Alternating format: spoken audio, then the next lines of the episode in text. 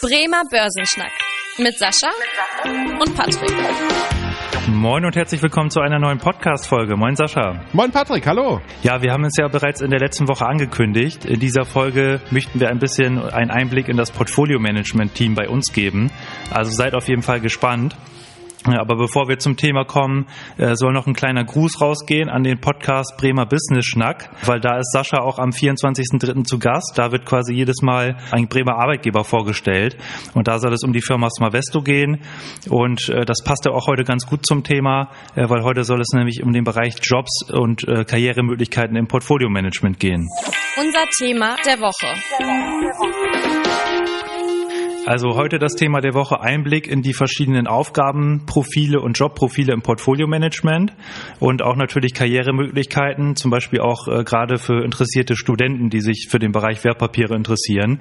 Bevor Sascha und ich auch gleich nochmal berichten, was wir eigentlich genau machen, nochmal ein kurzer Überblick. Wir verwalten ja circa eine Milliarde Euro an Kundengeldern äh, in den Bremen Kapitalfonds.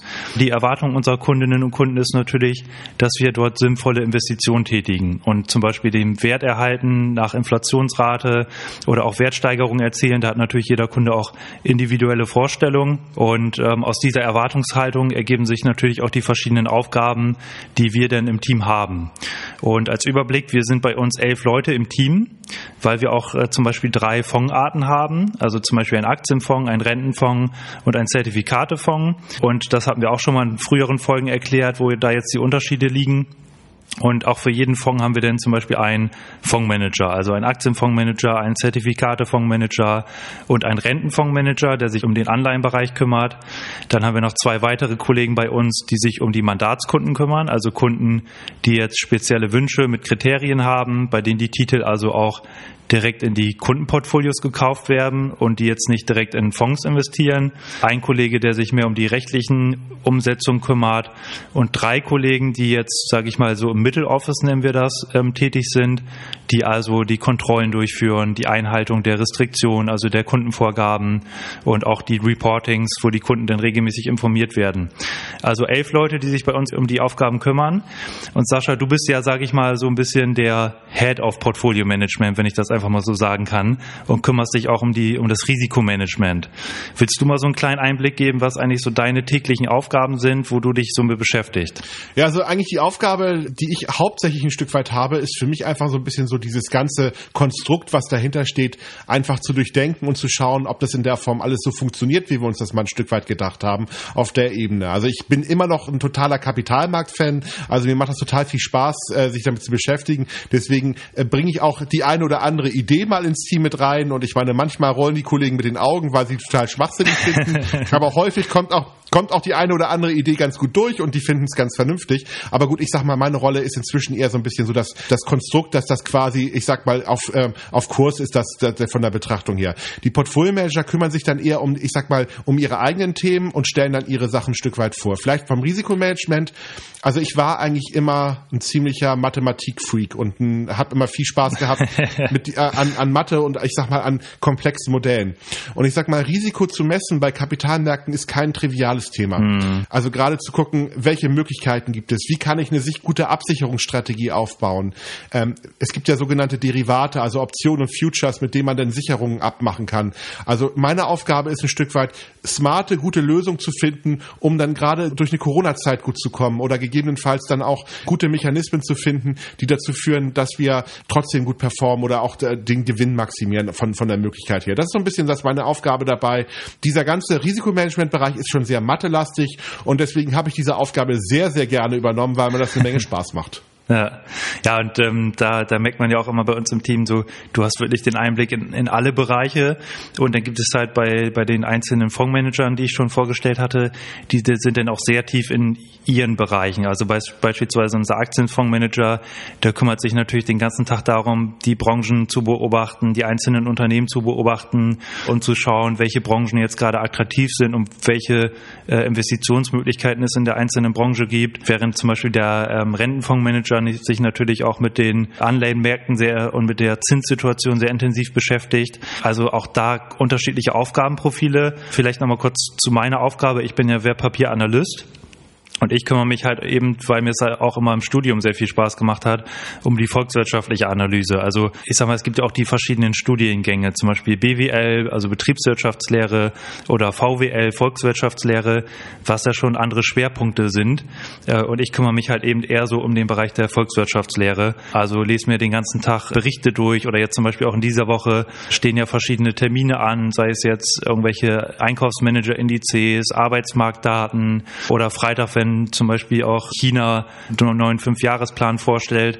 Da guckt man natürlich auch, wie wird die Wirtschaft sich da entwickeln und was für Prognosen kann man da jetzt annehmen. Also ganz viel analysieren, lesen und letztendlich auch in Berichten wiedergeben. Sascha, was ja aber auch, was ich merke, immer mehr wird, ist, dass man sich auch ja Excel oder ähm, so ein bisschen Programmierung auskennen sollte. Also hättest du da nochmal irgendwie so einen Tipp für unsere Studenten, womit die sich beschäftigen sollen? Also ich glaube tatsächlich, die, egal in welchem Job ich später mal arbeite, aber insbesondere im Portfolio Management, habe ich mit sehr viel Daten zu tun. Also ich muss eine ganze Menge Daten analysieren. Früher hat man das natürlich händisch gemacht mhm. und so ein bisschen einfach viel im Kopf haben müssen als Portfolio Manager. In den letzten 15, 20 Jahren ist ja der Trend immer mehr in die Richtung gegangen, dass immer mehr über Computer gemacht wird.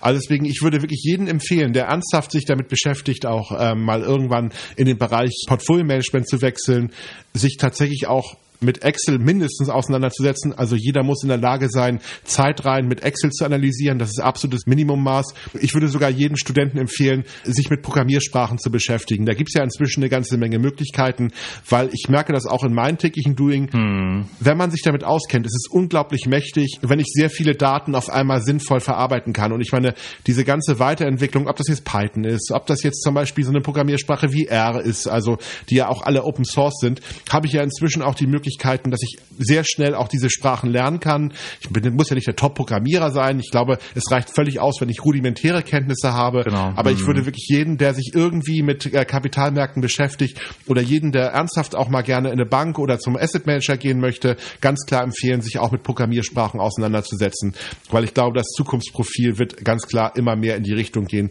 dass ich auch in der Lage sein muss, Daten systematisiert zu analysieren. Das geht mit Programmiersprachen oder äh, natürlich deutlich besser, als wenn wenn ich es händisch tue.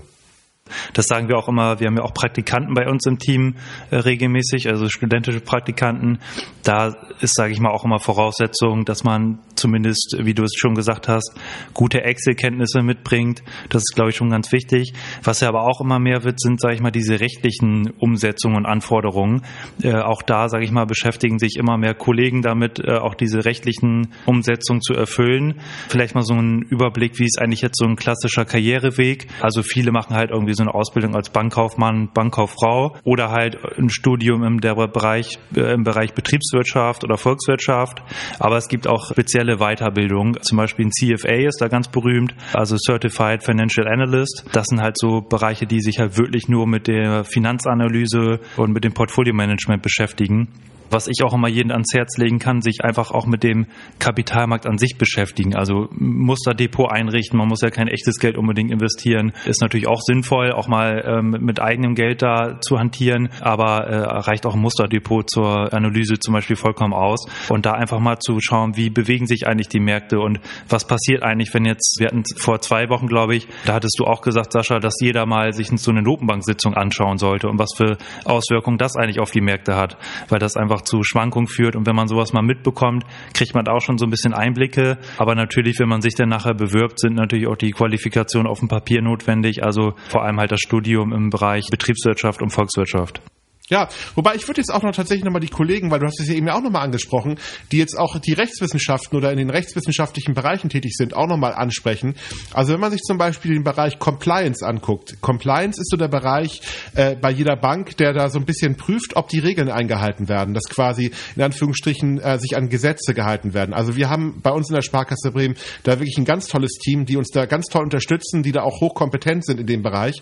Ich glaube auch, dass wir da tatsächlich auch eine ganz ähm, eine tolle Karriereoption haben für diejenigen, die vielleicht sagen, ja, ich finde das zwar ganz spannend, aber so direkt einen Fonds zu managen, da habe ich jetzt nicht so viel Lust zu, das wird zu viel hm, vielleicht Mathe oder ich habe auch keine Lust, mich jetzt so intensiv mit den Kapitalmärkten äh, äh, an sich zu beschäftigen, aber mir macht das total viel Spaß, mir mal anzuschauen, welche Entwicklungen auf der Rechtsseite da passieren. Und dann sind da solche Tätigkeiten, auch gerade äh, Compliance, ein super toller Karriereweg. Man merkt auch ein Stück weit, das wird immer mehr. Ich meine, es gibt ja immer mehr Regeln, ich meine auch durch die Europäische Union und es gibt da auch sehr, sehr viele offene Vakanzen. Also wenn jemand sich ein gutes Stellenprofil aussuchen möchte in der Bank, was gegebenenfalls auch mit Asset Management so am Rande zu tun hat, ist Compliance sicherlich auch ein sehr, sehr spannendes Betätigungsfeld, wo auch man nicht unbedingt BWL studiert haben muss, sondern vielleicht auch eher von der Rechtsseite oder von der Wirtschaftsprüfungsseite kommen kann, wenn man sagt, ich möchte da noch mal reinschauen, ganz klar. Und die Karrierechancen sind exzellent, was diesen Bereich betrifft. Ja, dann vielleicht auch noch mal so zum Abschluss so ein kurzer Einblick, wie sieht eigentlich so ein Arbeitstag bei uns aus? Also jeden Tag eigentlich fast besprechen wir uns wirklich mit äh, acht Leuten, wo wir halt alle Fondsmanager dabei haben, wo ich als Analyst dabei bin, wo du als Head of Portfolio Management und Risikomanager dabei bist und wo wir halt das Geschehen besprechen und zum Beispiel natürlich auch solche Sachen wie die Bund-Länder-Konferenz, wenn jetzt die neuen Verordnungen besprochen werden oder auch die volkswirtschaftlichen Daten oder auch die Quartalsberichte mal uns angucken und die einzelnen Unternehmen besprechen. Dort entscheiden wir halt auch die Investitionen gemeinsam. Also es ist jetzt nicht so, dass jeder irgendwie ähm, einzeln hantiert, sondern es wird wirklich abgestimmt und jeder ruft da sein, sein Votum rein und seine Begründung. Und das ist wirklich auch total spannend, diese äh, Besprechung. Das ist auch immer das, was unseren Praktikanten am meisten Spaß macht, einfach bei diesen Besprechungen dabei zu sein, äh, wo wir dann über die Kauf- und Verkaufsanträge abstimmen. Ja, ich glaube, das ist auch das Kern des Asset Managements und eigentlich dabei. Also wir sind alles schon sehr heterogene Menschen. Alle haben unterschiedliche Blickwinkel. Alleine schon wegen der unterschiedlichen Betrachtung. Aber zum Beispiel, meine, wenn man sich zum Beispiel Unternehmen anschaut, dann kann man natürlich von der Aktienseite die Unternehmen anschauen, aber auch von der Unternehmensanleihenseite. Und ich meine, dann hat ein, ein, ein Rentenfondsmanager, der die Unternehmensanleihe analysiert, einen anderen Blick auf das Unternehmen als der Aktienfondsmanager, weil es andere Profile sind. Dann diskutieren wir das sehr intensiv durch. Jeder bringt seine, seine Meinung dazu ein. Jeder bewertet das auf seine Art und Weise. Jeder kann auch Ideen einbringen. Also ähm, tatsächlich ist das wirklich so, wie man sich das klassischerweise vorstellt. Jeder kann eine Idee pitchen. Normalerweise macht natürlich der Themenverantwortliche, er hat so ein bisschen den Hut dafür auf. Also der Aktienfondsmanager hat sicherlich dann schon ein paar Aktien, die er gerne vorstellen möchte. Aber ich stelle auch ab und zu was vor. Und du, Patrick, ja auch. Also wir haben da ja auch mal ab und zu mal Ideen, die wir dann reinwerfen. Und dann diskutiert man das sehr intensiv. Dann guckt man, ob das in die Strategie passt. Wir diskutieren in regelmäßigen Abständen darüber, große Strategie, wie wollen wir grundsätzlich aufgestellt worden sein. Und dann gucken wir in diesen kleinen Sitzungen, wie kann man das denn genau ausgestalten. Also wenn man jetzt zum Beispiel sagt, als Beispiel, unsere Strategie ist, wir wollen Amerika übergewichten, dann würde man in diesen einzelnen Sitzungen dann gucken, welche Aktien oder welche Branchen in Amerika würde man dann kaufen, um das umzusetzen von der Betrachtung her. Das ist teilweise, macht das sehr viel Spaß, manchmal streitet man sich auch sehr intensiv. Also ich meine, manchmal ist der ein oder andere auch ein bisschen, na, beleidigt will ich jetzt nicht sagen, aber zumindest traurig, weil seine Weltklasse-Ideen nicht durchkommen. Ja. Ich gehöre auch manchmal dazu, keine Frage. Aber das ist, muss man halt sportlich sehen, das ist einfach auch richtig gut, wenn man halt ein gutes Team hat von sehr kompetenten Leuten und dann auch sehr intensiv diskutiert, weil ähm, ich glaube, man sollte immer mit jeder Investmentidee erstmal das Bewusstsein haben, man könnte sich auch irren und es ist immer gut, wenn andere Leute das Ding nochmal von der anderen Seite betrachten als man selber, weil man selber ist sonst so ein bisschen betriebsblind auch insgesamt. Ja, das ist doch, glaube ich, ein ganz schöner Abschluss für das Thema. Also wir hoffen, dass ihr einen guten Überblick bekommen habt aus dem Bereich und auch aus unserem Team, dass wir da mal ein paar interessante Informationen weitergeben konnten. Und jetzt habe ich auch noch eine Ankündigung für die nächste Woche. Auf ein Wort weil es kam auch nochmal der Wunsch, dass wir uns nochmal mit dem Thema China beschäftigen und das Thema neue Seidenstraße und soll man jetzt in China investieren, was für Auswirkungen hat jetzt der Aufstieg Chinas auf die Weltwirtschaft und da haben wir auch einen ganz interessanten Gast nächste Woche zu Gast ähm, und zwar der Dr. Schör. Da könnt ihr euch auf jeden Fall auf eine ganz spannende Folge freuen, die wird auch ein bisschen länger werden, wo wir uns ganz intensiv dem Thema China ähm, annehmen. Äh, also freut euch drauf und bis zur nächsten Woche. Mach's gut, Sascha. Bis dahin, mach's gut. Vielen Dank fürs Interesse. Das war der Bremer Börsenschnack, ein Podcast mit Sascha und Patrick. Noch ein kurzer Hinweis und an dieser Stelle liebe Grüße aus der Rechtsabteilung. Die gesprochenen Inhalte bilden die persönliche Meinung der handelnden Person, also in den meisten Fällen von Sascha und mir wieder. Sie stellen also keine Handlungsempfehlung zum Erwerb oder zur Veräußerung der genannten Wertpapiere oder anderer Finanzinstrumente der genannten Emittenten dar. Bei Fragen wende dich gerne an deinen Berater.